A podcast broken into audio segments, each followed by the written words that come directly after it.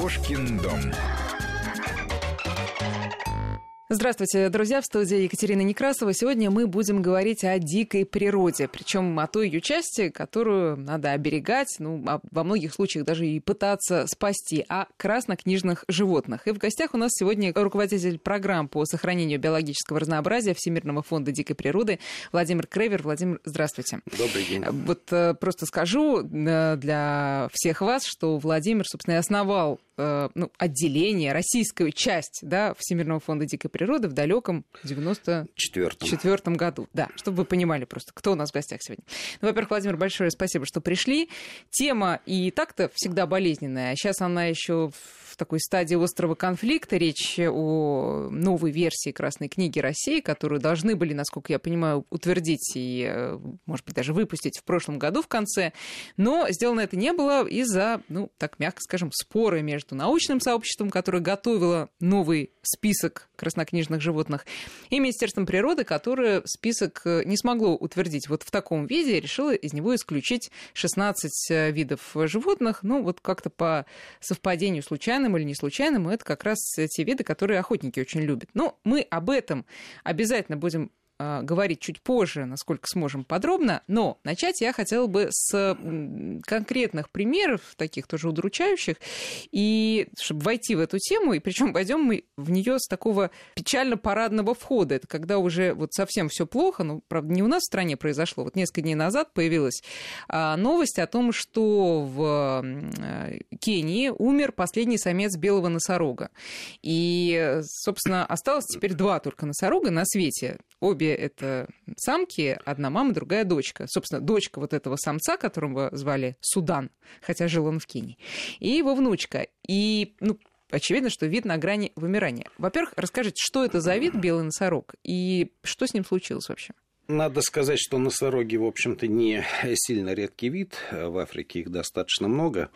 А и другая популяция, если я сейчас правильно помню, исчисляется тысячами особей. Но в силу того, что рога носорога, так же как, к сожалению, ряд других дериватов животных пользуются высоким спросом в традиционной медицине стран Юго-Восточной Азии, вот эта погоня именно за рогами привела к тому, что носорогов просто выбили. Это чисто результат браконьерства. А почему именно этот подвид? Или вид, как Нет, правильно это... сказать, белый носорог? Ну, я извиняюсь, но это просто ему не повезло. То есть, разумеется, добывают всех носорогов, угу. но здесь вот, видимо, были менее надежные меры охраны. Угу. Насколько можно сейчас говорить о том, что вид этот будет возрожден? Потому что, ну, я не знаю, есть, э, наверное, ну, точнее, я читала, что остался генетический материал раз, потом, э, ну, существует ну клонирование ну, на свете, да? Вот, ну, клонирование пока что это все-таки более из области экспериментов, и я не думаю, чтобы в ближайшее время мы могли бы говорить о восстановлении исчезнувшего вида путем клонирования, э, но все-таки именно белый носорог это не столь фатальный пример, потому что есть э, северная популяция этого вида, то есть э, есть, как вы правильно сказали, в принципе генетический материал, который без клонирования может теоретически позволить этот вид потихонечку восстанавливать. Э, ну, на Земле есть несколько десятков видов, которые мы действительно безвозвратно потеряли, которые уже никак не восстановишь. Ну, если наука когда-нибудь не научится восстанавливать исчезнувший вид из ну, чего-то, что сохранилось в музее. Да, ну, да. кто ну, так, знает, какие будут технологии. Так и маму-то мы сможем да, увидеть. То же самое маму, э, там, Динозавр. странствующие голуби, там, Э, дронт и так далее. Так, хорошо. А вот э, все-таки мне э, очень интересно в этом конкретном примере, вот смотрите, сохранился биологический материал. Единственные особи, э, с помощью которых можно его использовать, это, собственно, его же дочь и его же внучка. Mm. Это прямой инцест, если говорить человеческим языком. И понятно, что со всеми вытекающими патологиями. Тем не менее, это можно попробовать сделать? Ну, это можно попробовать сделать, и более того, примерно аналогичные работы в свое время проводились с зубрами теми же самыми, потому потому что э, в середине прошлого века вообще во всем мире оставалось, если я правильно помню, около 13 зубров, которые содержались в зоопарках, и все те тысячи, которые сейчас уже живут снова в дикой природе, они все произошли фактически от трех отцов и, по-моему, восьми самок. Угу. То есть степень, практически от Адама да, и Евы. Близкородственное да. скрещивание угу. там, ну, от него было некуда уйти, угу. но тем не менее вот они восстановились. Хотя, конечно, утрата генетического разнообразия вида – это всегда проблема, это жалко, это может иметь негативные последствия, но… Значит, это что вид не такой живучий просто становится? Э, он становится, с одной стороны, не столь живучий, как хотелось бы, но в то же время это говорит о том, что, видимо, природа в этих видах закладывает достаточно большой запас прочности, и мы всегда надеемся на лучшее. Угу. И здесь вот, кстати, хотелось бы сразу сказать, что огромнейшая роль зоопарков в сохранении диких животных, потому что многие виды, которые оказывались на грани исчезновения или полностью исчезли в природе, как тот же самый зубр, э, были восстановлены благодаря тому поголовью, которое жило в зоопарках. То есть зоопарк это не просто замечательное место, куда можно в выходные прийти с детишками погулять, но это организации, которые вносят очень большой вклад в сохранение природы. Угу все противники зоопарков сейчас подумали, а почему бы не оставить в зоопарках только исчезающие виды, и тогда не так обидно и грустно будет туда ходить, да? А, ну, вы знаете, очень сложно сохранять или любить то, что ты не видишь.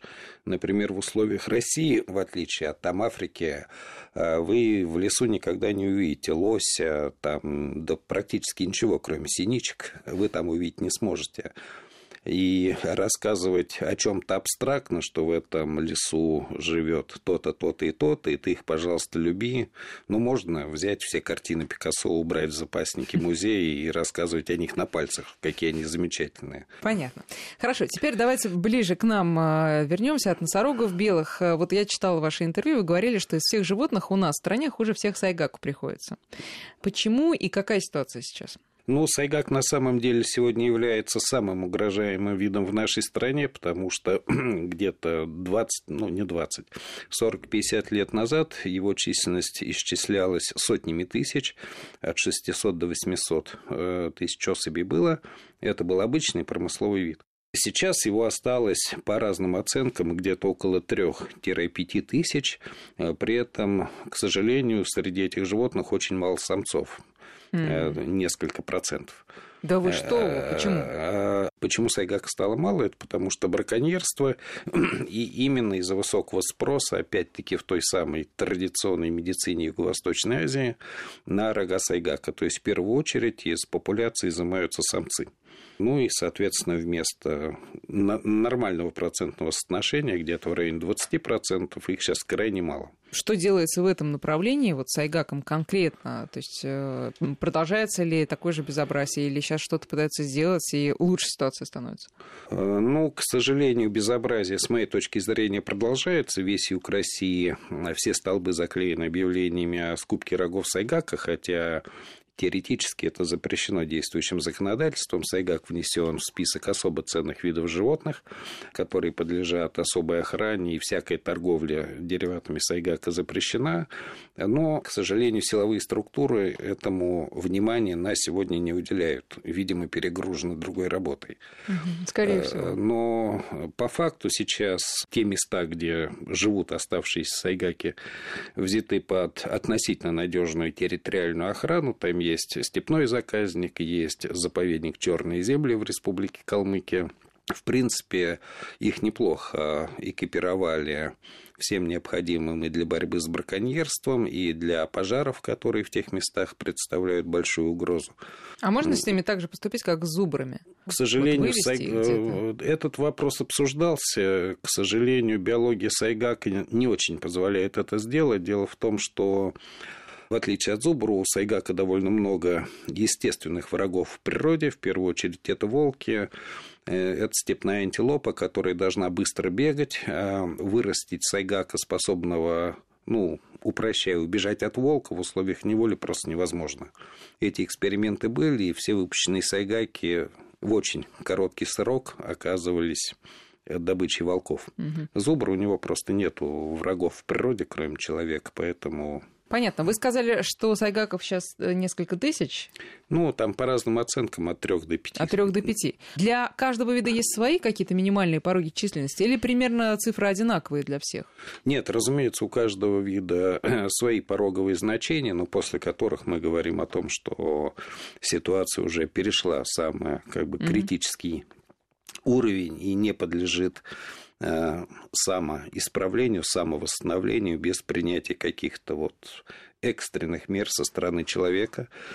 Соответственно, у кошек это будет один порог, у копытных, в зависимости от их размера, другой. С зубрами попроще, с айгаками сложнее. Но это зависит от чего? Во-первых, наверное, от э, того же количества естественных врагов. Да? А, ну, в первую очередь, это зависит, на самом деле, от биологии вида, потому что стадный зверь, не стадный, наличие врагов, разумеется. Угу. Если мы говорим о сайгаках, то в отличие от зубров, для сайгака довольно большой прессинг на сайгака оказывают те же самые волки, которые живут тут, потому что во время окота они поедают довольно большое количество новорожденных сайгачат. Угу. Сайгак не может отбиться от волка, в отличие от зубров, которые стадом окружают новорожденных телят, тем самым резко снижая численность э, молодняка, который гибнет от волков.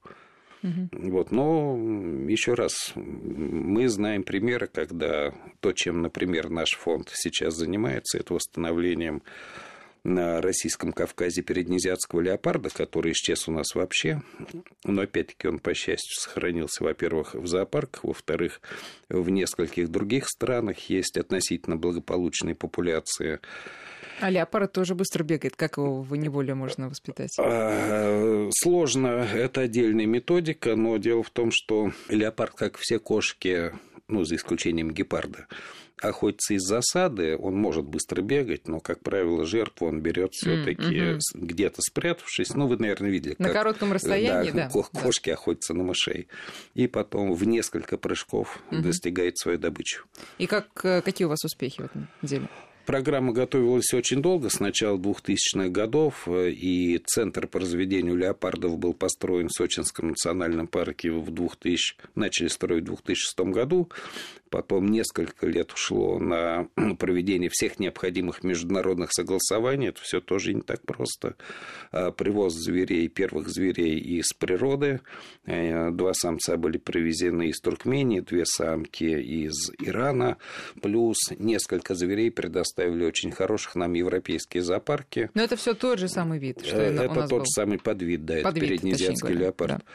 Вот, потом несколько лет ушло на то, чтобы добиться их размножения, в особенности вот зверей из дикой природы в неволе. Это было не так легко. В позапрошлом году выпустили первых трех леопардов. В этом году будем выпускать следующие пять. Отслеживайте их? Э, они отслеживаются на, скажем так, первом году своей жизни, потому что перед выпуском на них надевают специальные спутниковые ошейники со спутниковыми датчиками. Просто, к сожалению, срок жизни батареи mm. это примерно один год. Mm-hmm. Через год э, можно дальше судить только по данным с фотоловушек автоматических, которые стоят в месте выпуска и так далее. Mm-hmm. Вот, ну, к сожалению... А они не, сильно не меняют э, место своего обитания? Вот выпустили, там же он примерно и живет. Ну, это все зависит от состояния кормовой базы. Если вы правильно выбрали место выпуска, то, в общем, самка будет э, здесь и жить. Более-менее самцы будут как бы ходить. У них площади индивидуальных участков побольше. Угу. Вот, но, разумеется, на формирование такой на восстановление более-менее жизнеспособной популяции, на только в одном уголке северо-западного Кавказа, то есть Сочинский национальный парк, Кавказский заповедник, ну, нужно еще лет пять как минимум, Чтобы если все там будет было идти сколько? хорошо.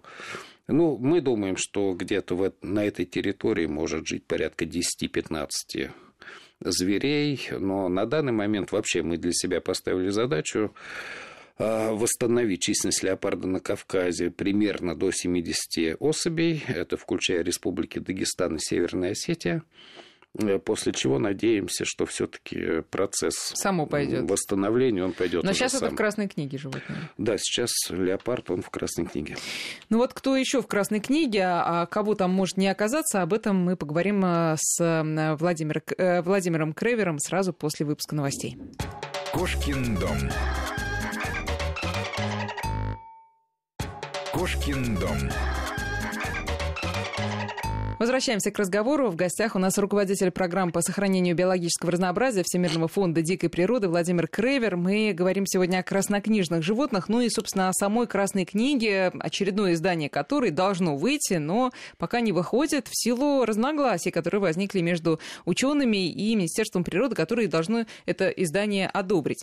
Мы как раз подобрались к краснокнижным животным нашей страны, и вот из тех животных, которые Министерство природы решило исключить исключить из э, списка. А, кстати, в списке, Владимир, сколько там всего? Там больше 400, по-моему, что-то такое. Нет, но если говорить позвоночных животных, там э, порядка 80 видов э, птиц, нет, извините, 80 видов млекопитающих, 120 видов птиц, ну и порядка 15 видов амфибий и рептилий. А, 400, 400 с чем-то, это полный список, там да, еще и растения. Это, да, там да. еще и рыбы есть и так далее. Да, э, значит, вот 16, э, напоминаю, животных решено исключить. Ну, э, решено это пока вот не решено, это предлагается исключить чиновниками. В их числе как раз гималайский медведь, точнее говоря, его подвид, это уссурийский российский белогрудый медведь. И вот по поводу численности. Смотрите, сейчас я все из Википедии, естественно, посмотрела. Около шести с половиной тысяч особей. Это много или мало? И вообще в чем? Вот давайте на этом конкретном примере. Почему его исключать? Надо ли его исключать? Не надо? Какие аргументы у обеих сторон? Вы затронули тут целый пласт самых разных вопросов, проблем.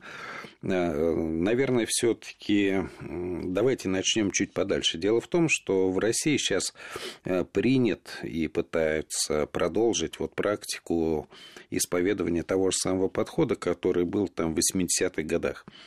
А, вот есть красная книга, есть узаконенные категории редкости, а, и есть некая нормативная база, которая говорит, что если зверь занесен в красную книгу, при этом неважно с какой категории статуса, угу. то нельзя вот это, вот это и вот это. Так, подождите, если вы начали издалека, давайте тогда подробнее. Какие там есть категории? Ну, значит, теоретически это, условно говоря, от абсолютно вымершего, так называемая нулевая или черная категория, и кончая восстановленной зеленый, а зеленые. Ну, между ними идет по мере, скажем так, улучшений ситуации, угу. критически угрожаемый, угрожаемый, уязвимый и так далее и тому подобное. Угу. Угу. И, вот. как вы сказали, эта Красная книга имеет статус, ну, практически закона. То есть вот занесен да. в Красную книгу, все, значит, да. все обязаны слушаться, да, и да, в России относиться соответствующим под... образом к животным. Да, в России под Красную книгу есть своя законодательная и нормативная база, э, то есть она упомянута, скажем, э, и в уголовном, и в административном кодексах, в законе о охране животного мира, и дальше есть еще целый ряд документов. Угу. Вот отнесение вида к той или иной категории статуса редкости, угрожаемости до сих пор остается предметом очень больших споров, а в то время как весь мир уже давно перешел на другой подход. То есть э, Международный союз охраны природы, который вообще является родоначальником такого документа, Красная книга, уже давно перешел просто на тотальную оценку состояния животного мира всего земного шара. То есть берется любой вид, а, есть формализованный набор критериев, тренды, динамика изменения численности, ареала, наличия угроз и так далее и тому подобное.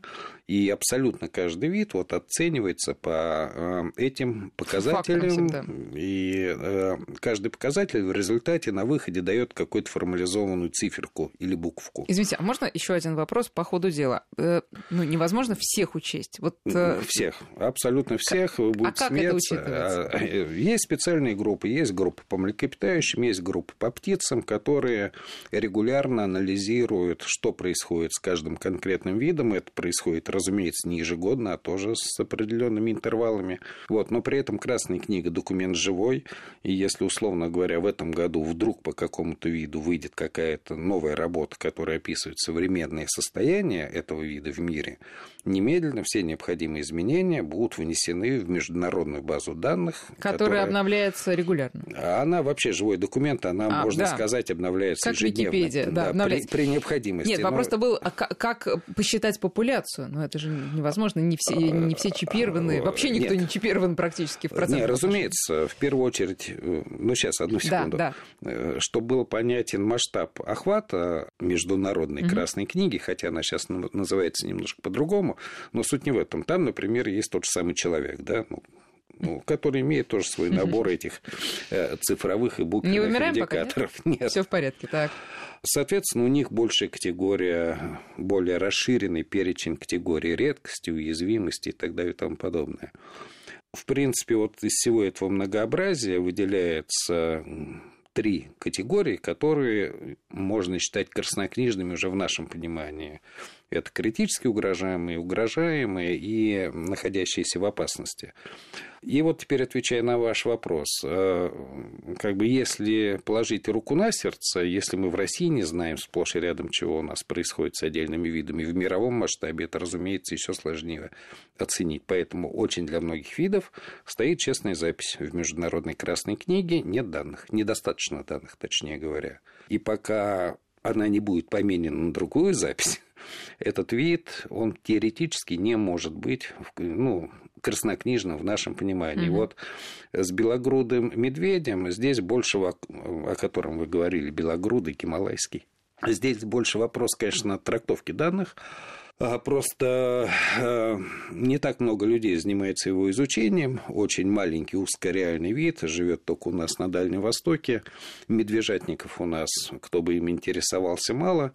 А, но поэтому, когда а готовился... А почему? Интерес... Просто интересно, ну, себе это, дороже, что ли? Нет, нет что? просто, ну, это достаточно физически тяжелая работа. У нас вообще престиж полевой биологии сильно упал за последние 20-30 лет. И там продираться по дальневосточной тайге в поисках этого медведя мало кто хочет. Но mm-hmm. еще понимая, какие зарплаты у нас сейчас в научном секторе в России. Когда готовилась эта красная книга, и мы, ввиду того, что мы активно работаем на Дальнем Востоке, нам надо было разобраться, что на самом деле происходит с белогрудым медведем. А мы специально как бы заказали два исследования региональным специалистам, которые нам подготовили соответствующие обзоры по Приморскому и Хабаровскому краям, на основании чего мы сделали вывод, что то, что сейчас происходит с белогрудым медведем, не соответствует критериям, которые предъявляются к видам, заносимым в Красную книгу. Это не значит, что он какой-то супер многочисленный или что-то еще, но, по крайней мере, двух основных трендов, которые должны быть, это сокращение ареала и сокращение численности, нет. А те проблемы, которые перед ним есть, они совершенно не решаются вопросами Красной книги. А если нужно запретить охоту, это можно сделать совершенно другими путями, без занесения в Красную книгу, как с тем же самым Сайгаком. Он еще не в Красной книге, но к охоте он запрещен, на него так называемая нулевая квота. То есть mm-hmm. охотничий вид, но добывать его нельзя. Извините, а можно тогда еще такой вопрос? Вот на браконьерство все эти внесения, не внесения влияют как-то? Ник- Или это влияет нет, только на охотников? Вот, э, никаким образом. И вот это очень хороший вопрос и очень большая проблема. Просто а, многие люди, которые не занимаются напрямую как бы прикладной охраной природы, считают, что вид занесли в Красную книгу, и он тем самым в безопасности. Ничего подобного. Браконьерство – это нарушение действующего законодательства. Оно было, есть и будет, вне зависимости от того, внесен этот вид в Красную книгу или нет. Ну да, если он внесен, будет чуть более жесткое наказание. Но понятно, Чуть более это насколько? Ну, просто понимать, ну, на что человек с белогрудым идет. медведем, ну, изменится там, будет он платить вместо 5 тысяч рублей штрафа, 10 тысяч рублей штрафа. Ну, как бы разница сейчас реально небольшая. Нет, я сейчас нереально, это больше в качестве примера.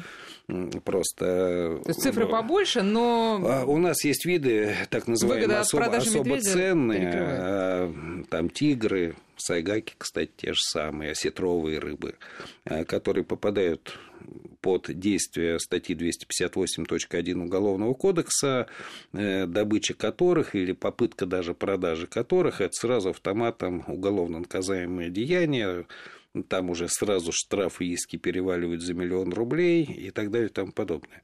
Но вот белогрудный медведь, да и любой, в общем-то, масса других видов. Браконьеры все равно его будут стрелять. Это совершенно другая песня. И надо дальше понимать, что ну так парадоксально наша страна устроена, что у нас сейчас гораздо большие суммы денег э, выделяются из федерального бюджета в регионы на охрану видов, которые имеют статус охотничьих. На охрану краснокнижных видов, э, ну, цифры абсолютно смешные. Посмотрите на Приморье, где живет тигр, дальневосточный леопард, ну и масса других краснокнижников. На огромный регион э, федеральное правительство выделяет субъекту Российской Федерации на год 200 тысяч рублей. Чукотка, да, белый медведь. Крайне сложно охранять если я правильно помню, 180 тысяч рублей на год. Ну что там? Это на что, я не понимаю, на охрану? Э, у нас сейчас устроен так, что э, все необходимые полномочия и задачи по сохранению федеральных краснокнижных видов делегированы субъектам Российской Федерации. То есть Чукотка отвечает за то, что все белые медведи, которые живут на ее территории, будут жить припеваючи, да, и вот на это 200 там, или 180, да, 180 тысяч, тысяч год, да. что у них нет браконьерства, нету ничего. Владимир, сейчас мы сделаем еще небольшой перерыв, и потом вернемся к разговору. Кошкин дом. Кошкин дом. Владимир Крейвер, э, руководитель программы по сохранению биологического разнообразия Всемирного фонда дикой природы у нас сегодня в гостях. И итак, вернемся к тем самым гималайским. Ну или, может быть, вам интересен какой-то другой пример. Но все-таки я вот слышала мнение вашего коллеги по поводу этих э, белогрудых уссурийских, что вот были они в Красной книге, по-моему, до, как, ну, до начала века, да, потом mm-hmm. исчезли из нее и, собственно, начали э, на них охотиться. И почему-то это вот на популяции никак не сказалось. А почему? А потому что, к сожалению, на самом деле у нас нет ни одного вида, который был внесен и потом вынесен из Красной книги благодаря какому-то комплексу мероприятий, предпринятых, неважно кем, государством или неправительственными организациями, Сплошь и рядом люди ошибочно считают, что именно охота является основной причиной или угрозой для какого-то вида. И мотивация э, специалистов по белогрудовому медведю, как правило, сводится именно к тому, что внесем в Красную книгу, охоты не будет. Я уже говорил, что тезис неправильный. Во-первых, охоту можно закрыть другими путями, не девальвируя понятие Красной книги. Во-вторых, для белогрудого медведя скорее сейчас большую угрозу представляют не охотники и даже не браконьеры, браконьеры, а то, что по практике рубок на Дальнем Востоке в первую очередь вырубаются дуплистые деревья, а, а дуплы – это абсолютно необходимый элемент жизненного цикла белогрудого медведя, потому что он там ложится на зиму, mm-hmm. как бурый в берлоге. Mm-hmm. И, соответственно, чем меньше дупел в лесу, тем ему хуже так это вопрос совершенно другой нормативной базы. Это наш лесной кодекс, это правила ведения рубок. И, к сожалению, занесение видов в Красную книгу никоим образом на это не влияет. То есть вот утверждается, что вовсе не включение или исключение из Красной книги должно регулировать и популяцию, и улучшать ее, да, увеличивать. Это совершенно другие должны быть меры. Это борьба с браконьерством, сохранение природы, в которой живет, да, среды, в которой живет это животное. Что еще?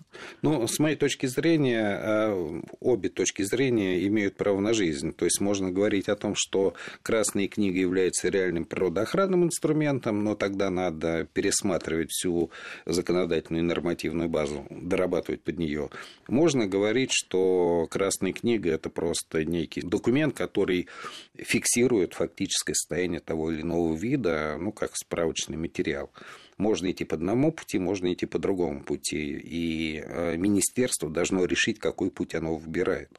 Но если мы идем по пути, что Красная книга является природоохранным инструментом, ну, тогда всем этим надо дальше вплотную заниматься. И для каждого вида. Почему мне, например, крайне не нравится такое количество видов, занесенных сейчас в Красную книгу или предложенных вознесения. Должен готовиться конкретный набор мероприятий, что нужно сделать для его спасения. Белогрудый медведь хорошо мы запрещаем рубку, например, дуплистых деревьев на Дальнем Востоке. Этим должно министерству постоянно заниматься. Если у нас в Красной книге 200 с лишним видов, ну, невозможно просто разработать такое ну, смотрите, стратегий. Ведь для нас э, словосочетание «красная книга» носит такой магический характер. Мы с детства знаем, что это что-то сакральное. А не кажется ли вам, что если те же даже чиновники э, знают, что, ага, что там, белогрудый медведь, кто там, я не знаю, сайга, ксерна, касатка в Красной книге, ага, значит, надо тут шевелиться и что-то в этом отношении делать. Есть они? А, их нету красной, ну, это ничего ничего, значит, как-то они выживают, выживут, не надо о них заботиться. Ну, тут нельзя говорить вообще абсолютно обо всем, потому что э, как бы логика и отношения и чиновников, и населения к видам потенциально эксплуатируемым одно – а к никому, в принципе, неинтересной букашке будет, разумеется, совершенно другое. У нас в России есть еще одна большая проблема. У нас вот нормативная база, она для всех видов занесена в Красную книгу единая. И неважно, это будет угу. какой-то сверхисчезающий вид или вид, по которому с международной точки зрения пока что данных не хватает. И, например, дальше у тебя написано в законодательстве, что запрещается разрушение мест обитания, где этот вид живет. Но что есть разрушение мест обитания? Сколько деревьев можно или нельзя срубить в ареале Амурского тигра на Дальнем Востоке, чтобы не попасть под суд? Там понятно, если у тебя, не знаю, какое-то редкое насекомое живет только вот на этом поле, ты его распахал или заасфальтировал, но ты это все дело уничтожил. Таких вот простых примеров их немного. Как правило, все гораздо в жизни сложнее. И в реалиях существующая нормативная база, она, по мне, так ставит больше вопросов, нежели дает на них ответ. Что вы изменили? В принципе, я бы пересмотрел бы, в принципе, подход э, к ведению Красной книги, и что, в общем-то, и предлагала наша Российская Академия Наук, но была не понята широкими слоями общественности, скажем так. Я бы пошел бы по пути резкого снижения количества видов, занесенных в Красную книгу, и оставить там только тех, для сохранения которых в природе нужны какие-то экстраординарные специальные меры, и тогда будет понятно, что вот этому надо уделять особое внимание, выделять большие суммы денег и так далее и тому подобное. Вот классический пример, который, наверное, может вспомнить любой обыватель. У нас в Красной книге был, есть и, к сожалению, всегда будет амурский тигр наш. Но с точки зрения международной, благодаря, кстати, предпринятым усилиям, самый благополучный из всех тигров в мире. Стабильно растущая численность, стабильно растущий ареал. Его уже у нас сейчас столько, сколько его должно быть. И, в общем-то, у нас нету в планах даже увеличивать его численность, потому что дальше начнет расти количество конфликтных зверей. Ой, конфликтных зверей это очень интересно. Это те, которые страдают от него. Нет, это звери, от которых мы уже страдаем. А, Тигр, э, я думаю, обречен навсегда быть в Красной книге в силу, скажем так, культурно-исторических причин, и мы это понимаем. Просто при любом раскладе вот то, что его 500, 550, 600, это обозначает, что вид все время находится под домокловым мечом исчезновения, если вдруг что-то случится. Угу. Есть понятие вообще естественно редкие виды, которых в природе быть много не может. Это какие, например? Ну, если вынести даже за скобки крупных хищников, которых по всем законам экологии, ну, есть понятие трофической пирамиды, емкости угодий много быть не может. Mm-hmm. Ну, белый журавль, сибирский стерх, ну вот, ну он, естественно, редкий, его как было там пара тысяч, так всегда и будет, судя по всему. У него даже нету никаких угроз, и по нему не браконьерят, там не распахивают его место обитания, просто он живет в тех местах. Но это при этом значит, никто... что может что-то случиться, как это случилось с, с Сайгаком, если я не ошибаюсь, когда одна просто вот в один миг от какой-то там а, эпидемии повалило, да, не знаю, да, какие-то тысячи да, тысячи. Э, это может произойти. Ну, с Сайгаком там это, правда, было, случилось в Казахстане, там совпало, к сожалению, две неприятные истории. Это пастереллез, болячка, э, и в то же время так называемый джут, то есть это сочетание оттепели с последующими угу. морозами зимой, угу. когда зверек достаточно слабенький, он просто не может докопаться так до еще травы. и погода, да. Да, то есть да. и еще и погода придавила. Угу. Так э, вы бы сократили Красную книгу и утверждаете, да. что те, которые животные, которые бы вы бы из нее были выведены, не пострадали бы при этом. Это моя личная да, точка конечно, зрения. Надо слушать все заинтересованные да. стороны, а, разумеется. Хорошо, кого бы вы оставили? Ну, из таких вот самых, которые на слуху. Ну, давайте так, э, еще раз, Красная книга – живой документ. Кто-то сегодня там есть, ну, ну, кого-то завтра день, внесем. Да. Надо вот смотреть, опять-таки, исходя из набора угроз, безусловно, это, к сожалению, все наши крупные кошачьи. То есть тигр, все там леопарды, снежные барсы и так далее и тому подобное. Есть ряд непредметных видов, которые не на слуху ни у кого. Какой-нибудь кулик-лопатень, живущий только у нас на Чукотке, предположим. Э, который, да, он наш эндемик, у него очень маленький ареал, как, так, так же, как и у стерха белого журавля. Их надо вносить в Красную книгу, может быть, но давая те категории редкости, чтобы... Просто надо понимать, что этот вид требует постоянного мониторинга. Сейчас угроз нет, но надо обеспечить постоянный контроль, что за ним происходит. И выходит, что под каждую группу видов надо разрабатывать свой набор мероприятий. Здесь мы просто мониторим, и сюда попадут в том числе и, скажем, тигр и так далее. Здесь вот вид все под угрозой исчезновения или уже исчез переднезиатский леопард на Кавказе, давайте восстанавливать. Какие-то виды, возможно, моя мечта, что когда-нибудь мы выведем, например, с Красной книги Зубра, сказавши, что все, он у нас был полностью уничтожен, а мы его восстановили до того уровня, сколько его может жить Но, судя по всему, это как раз более чем реально. Ну, зубра мы надеемся, да. Но вот смотрите, коротко, вот эти 16 спорных видов, по вашим словам, их должно быть гораздо больше, вот этот список, который выводится. Но сейчас вот все говорят о 16. Касатка, а, плотоядная касатка, северный олень, гималайский медведь, серный, серый гусь и так далее. Друзья, посмотрите в интернете сами. Вы с этим списком согласны, что его не должно там быть? Лично я, с моей точки зрения, там разные виды приведены. А, соответственно, я считаю, что белогрудому медведю не место в Красной книге. Э, с водоплавающими, в частности, с гусями, тут еще и другая проблема. Дело в том, что э, многие, даже специалисты, они не могут э, в полете отличить одну птицу, угу. одного гуся от другого. Там, не знаю, белолобый, гуси, пескулька, они схожи, как близнецы-братья, пока не возьмешь в руки, профессиональный орнитолог даже их не отличит. И если мы сейчас начнем массово заносить потенциальных кандидатов в Красную книгу, все-таки туда включим, этим видам, но они не находятся под угрозой исчезновения, это будет обозначать, что у нас огромное количество охотников в Сибири, в основном это все сибирские виды, они... Ну, не смогут охотиться вообще. Они вообще не смогут охотиться, или они будут потенциальными Ну, а при этом, ну, ну серый гусь-то тут при чем? Что он очень похож на того, которого много.